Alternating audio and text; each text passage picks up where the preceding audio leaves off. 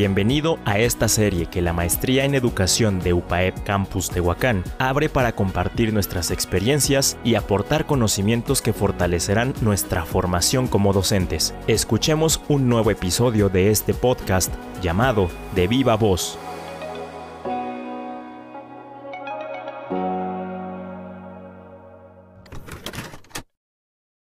Hola, mi nombre es Mariana, soy educadora del nivel preescolar. Tengo tan solo dos años en el servicio docente, pero durante este tiempo he tenido diversas experiencias de las cuales he aprendido. Hoy te quiero contar una en especial. En el primer jardín de niños que trabajé fue tridocente. Me asignaron un grupo mixto, primero y segundo grado. Hasta aquí todo iba bien, dado que en el año de servicio en la normal había trabajado en un grupo parecido, era mixto, e igual primero y segundo. Me sentía segura porque tenía experiencia en el ámbito. Sabía cómo iba a trabajar con mi nuevo grupo.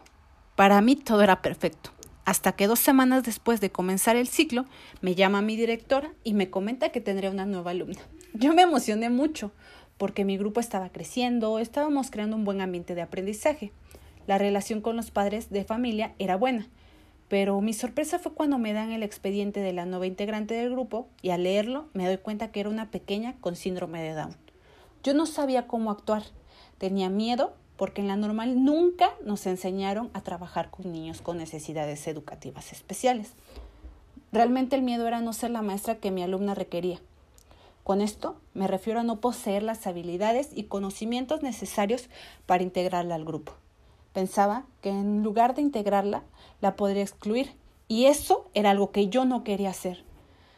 Llegó el día que la pequeña se integró al grupo. La verdad, estaba yo muy nerviosa. La seguridad que tenía al inicio se había esfumado. Proseguí con la realización de mi diagnóstico, pero conforme iba obteniendo evidencias pude notar que me estaba enfocando mucho en la pequeña nueva y a los demás alumnos los estaba haciendo a un lado. Lo que estaba pasando con mi grupo me generó mucho estrés porque no sabía realmente qué hacer. Sentía que la experiencia, mis habilidades, mis conocimientos que tenía no eran los requeridos por mi grupo.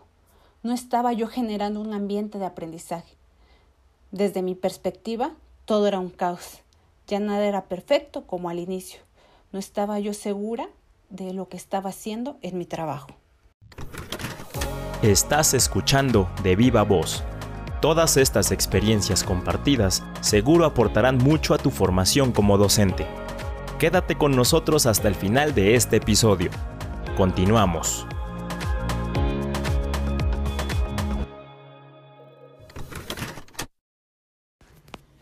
Pasaron los días y yo seguía pensando en qué hacer, porque seguía sintiendo que la situación me sobrepasaba.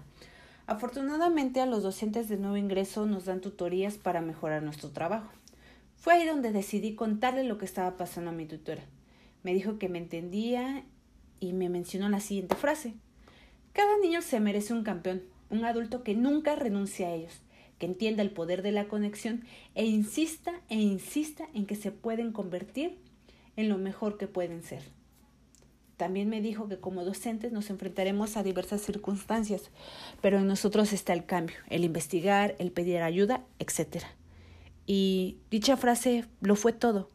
Me inspiró, porque ahí entendí que el campeón y el adulto que los pequeños requerían era yo.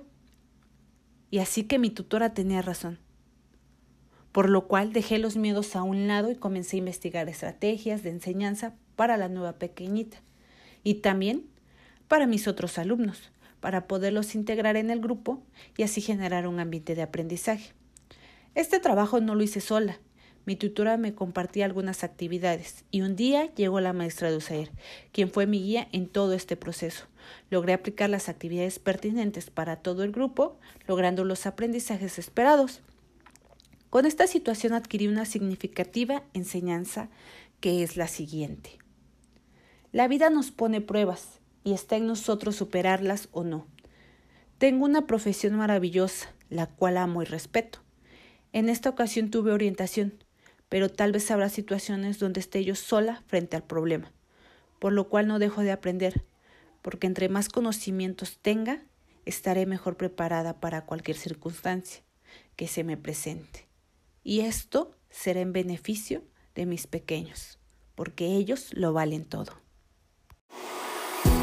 No te pierdas el próximo episodio del podcast de Viva Voz, espacio que la Maestría en Educación de UPAEP Campus Tehuacán abre para compartir nuestras experiencias y contribuir así a la formación de la docencia mediante la narrativa autobiográfica. Nos escuchamos muy pronto. De Viva Voz, Maestría en Educación de UPAEP Campus Tehuacán.